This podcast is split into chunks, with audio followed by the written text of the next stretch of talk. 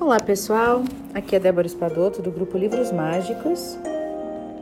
Nós estamos lendo o livro A, A, Arte da Felicidade, de Dalai Lama, né, escrito por Howard Cutler. E hoje nós estamos no capítulo 2 e vamos ler sobre o valor interno.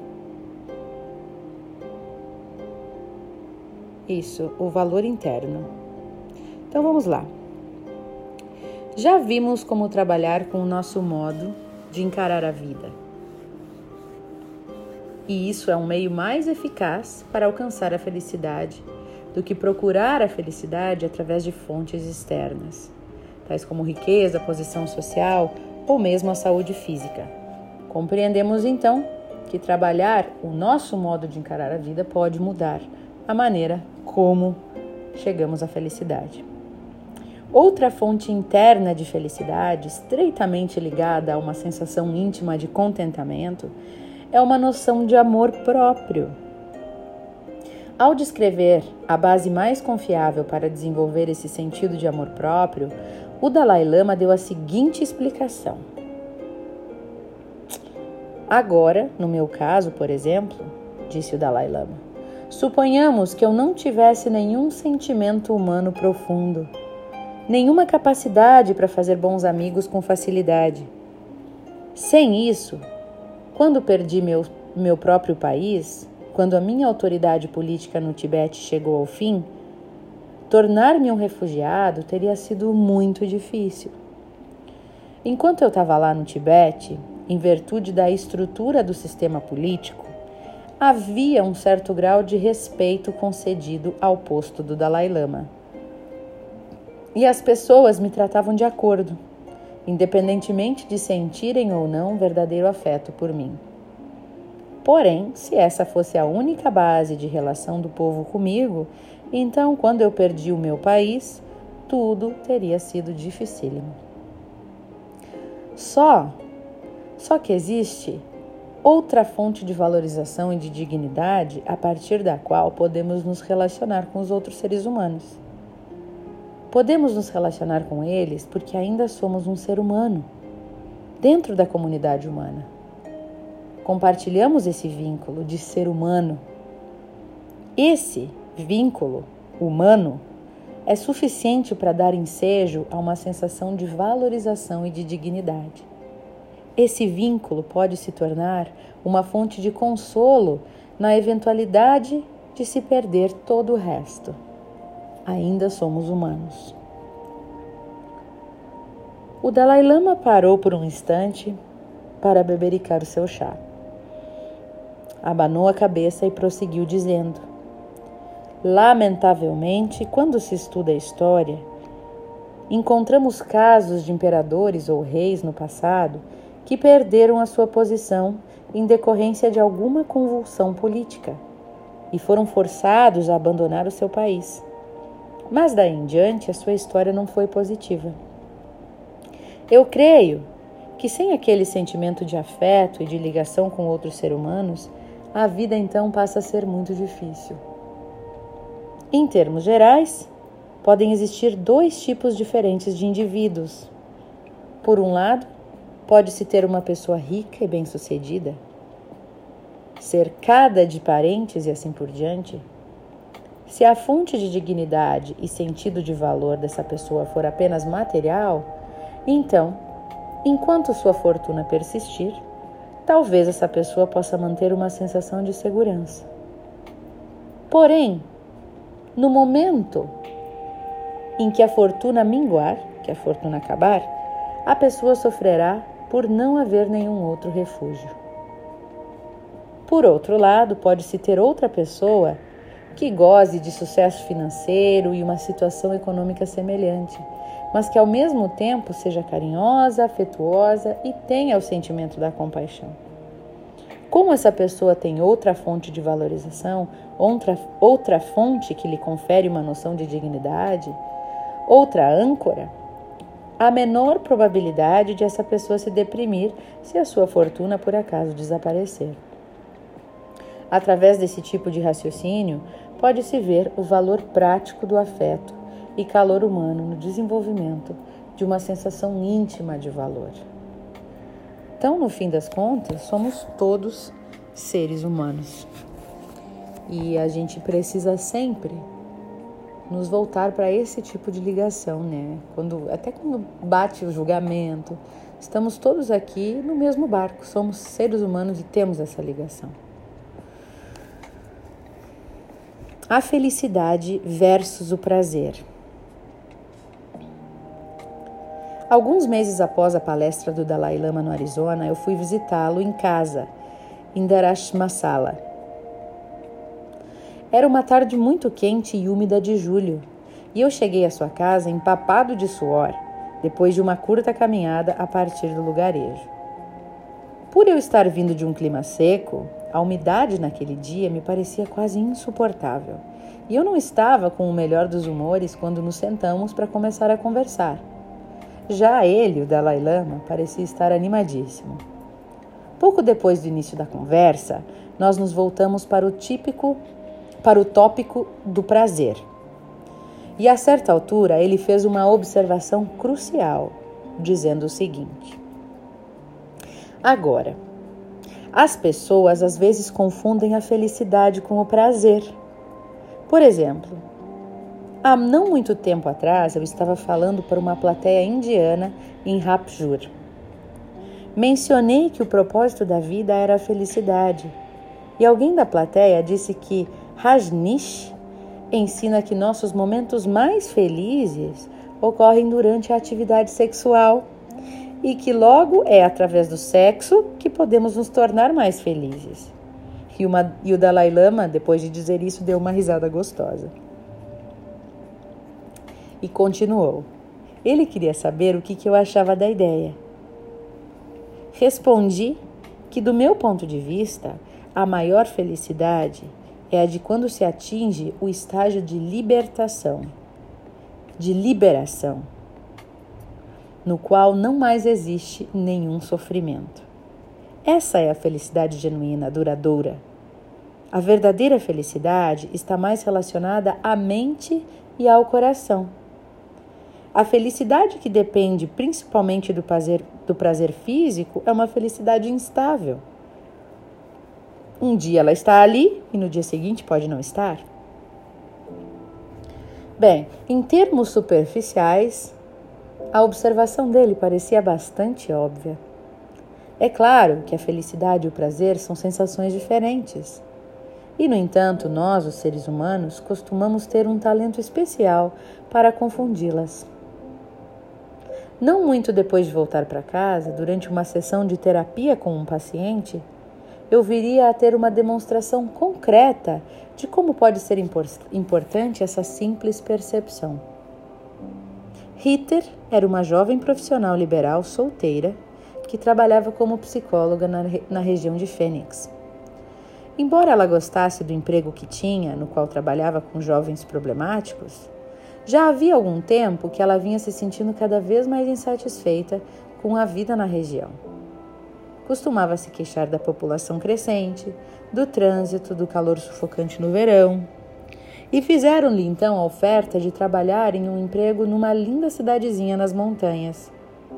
Na realidade, ela já visitara a cidadezinha muitas vezes antes e sempre sonhara em se mudar para lá, então era perfeita. O único problema era que o emprego que lhe haviam oferecido envolvia o trabalho com uma clientela adulta. Havia semanas que ela lutava com a decisão de aceitar ou não o novo emprego. Ela simplesmente não conseguia decidir. Tentou então fazer uma lista dos prós e dos contras, mas ela resultou em um empate irritante. Eu sei que não gostaria do trabalho lá quanto gosto do daqui, disse ela, mas isso seria mais do que compensado pelo mero prazer de morar naquela cidade. Eu realmente adoro aquilo lá. Só estar lá já faz com que eu me sinta bem. E eu estou tão cansada do calor daqui que simplesmente não sei o que fazer. Seu uso do termo, do termo prazer me fez lembrar das palavras do Dalai Lama. E procurando me aprofundar um pouco, eu fiz uma pergunta a ela. Você acha que mudar para lá lhe traria maior felicidade ou maior prazer? E ela ficou calada por um instante, sem saber como encarar aquela pergunta. Não sei, respondeu ela no final. Sabe de uma coisa? Ela continuou. Eu acho que me traria mais prazer do que felicidade. Em última análise, acho que não seria realmente feliz trabalhando com aquela clientela. Acho que é mesmo muito gratificante trabalhar com os jovens do meu emprego. A simples reformulação do seu dilema em termos de será que isso vai me trazer felicidade pareceu conferir a ela uma certa clareza. E de repente ficou muito mais fácil para ela tomar essa decisão. E resolveu então permanecer em Fênix. É claro que ela ainda se queixava do calor do verão.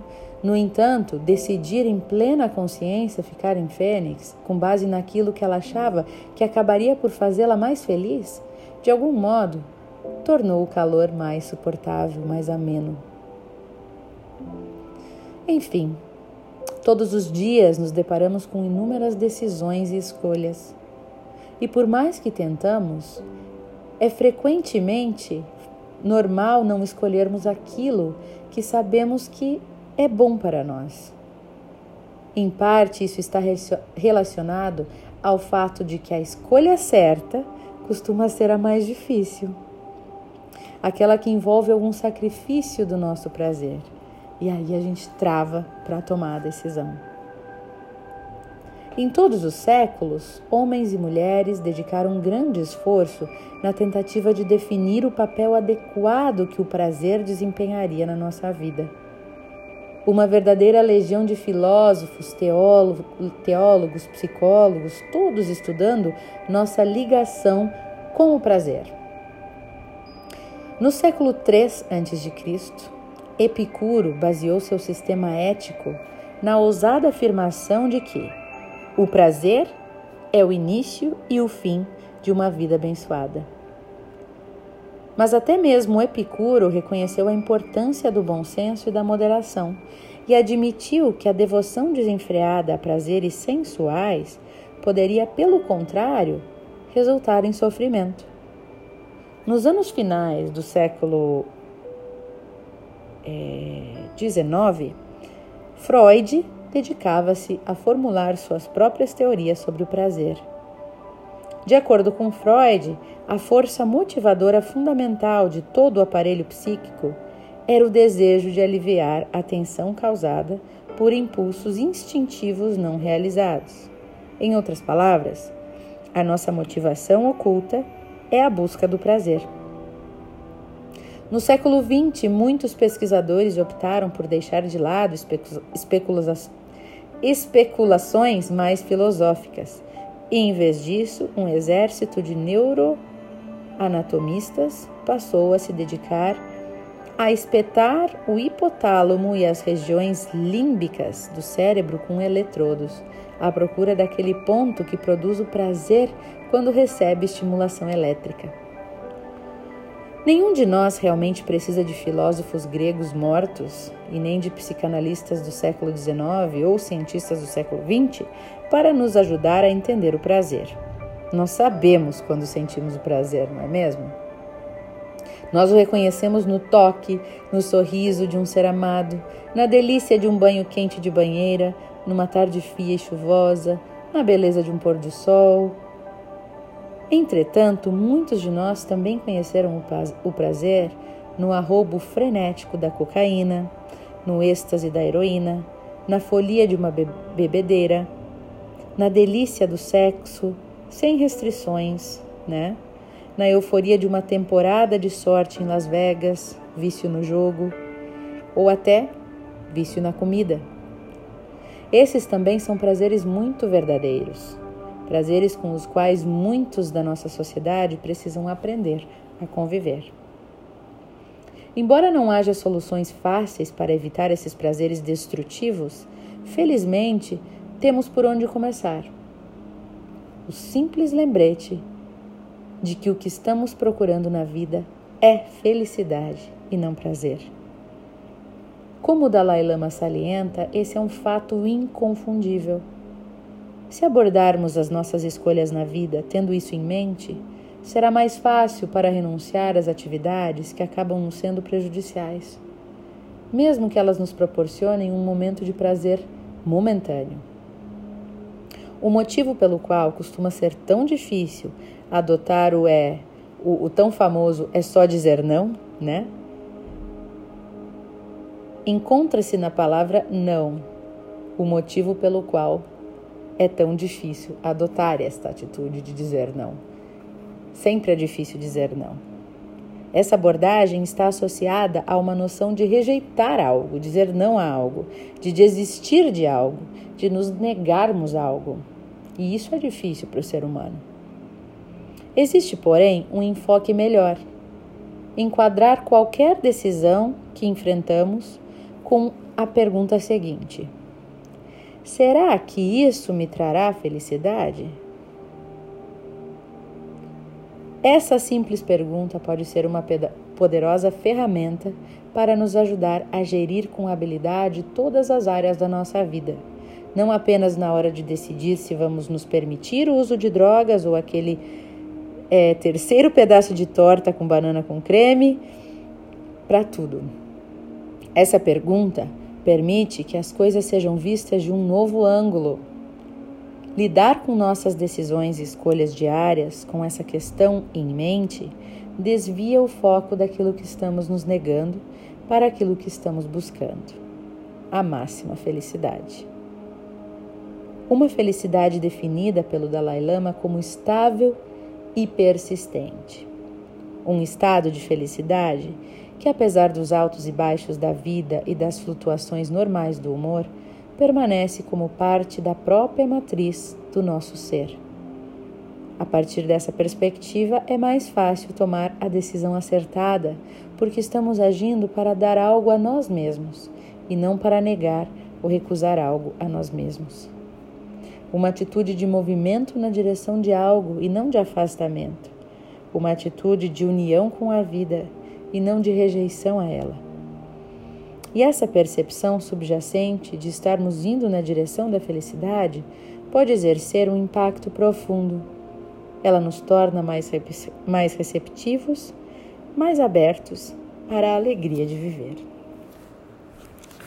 Interessante, né, pessoal? Deu um áudio bem grande, então eu não vou falar muito agora. Mas essa coisa do prazer e da felicidade é uma coisa que a gente confunde muito, né? Então, a gente se perguntar isso, acho que é bem válido. Isso vai me trazer felicidade? Parece assim, me dá a sensação de que felicidade é a longo prazo, é para sempre, e o prazer é mais momentâneo. Então, já se perguntar isso, essa atitude de agora, ela vai me trazer esse prazer momentâneo ou vai me trazer a felicidade, o que eu busco para um, um, um período mais longo da minha vida, né? Fica a dica do Dalai Lama pra gente e eu espero que a gente possa aplicar isso na nossa vida. Eu vou tentar. Um beijo grande e até o próximo áudio.